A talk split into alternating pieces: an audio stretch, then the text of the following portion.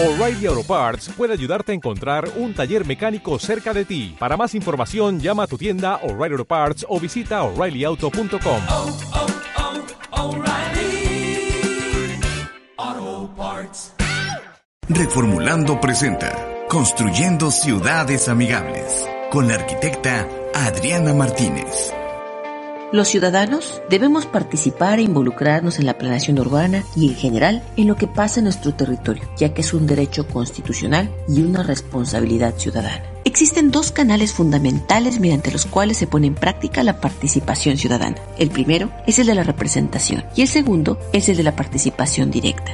El primer camino ha permitido que los ciudadanos escojan sus líderes políticos, en principio les corresponde ser promotores y gestores de los proyectos urgentes para la ciudad y aquellos que lo proyectan a futuro.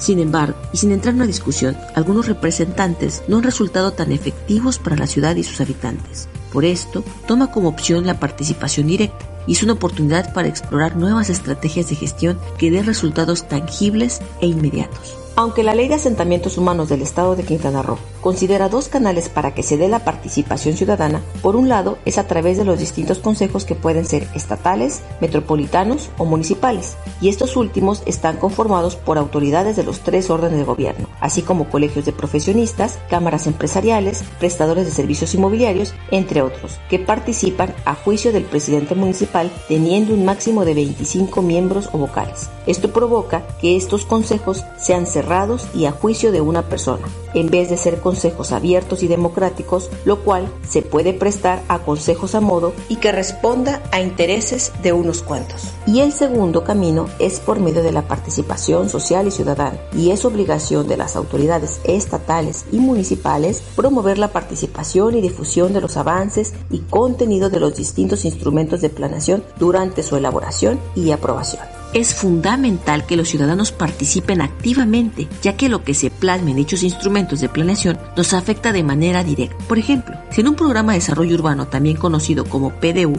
se decide densificar cierta zona, pero no se consideró en dicho instrumento de planeación la infraestructura necesaria que va a soportar la demanda de dicha población, una vez que se asiente, tendrá muy pronto problemas de abastecimiento de agua o bien colapsará el drenaje. Otro ejemplo sería que se decide como estrategia de movilidad construir más puentes, segundos pisos y más red vial, en vez de mejorar el transporte público, el resultado que tendremos en pocos años será más congestionamiento vial, ya que especialistas han demostrado que hacer más vialidades genera más congestionamiento. En otras palabras, el resultado es contrario a lo esperado si no se consideran suficientes espacios públicos o áreas verdes. El resultado es que estaremos rodeados de concreto y sin zonas de esparcimiento para nosotros y nuestras familias. Por eso es importante la participación ciudadana a la hora de actualizar nuestros instrumentos de planeación urbana. Soy Adriana Martínez Molina. Los invito a continuar con nosotros en Ciudades Amigables para Todos Hasta la próxima emisión.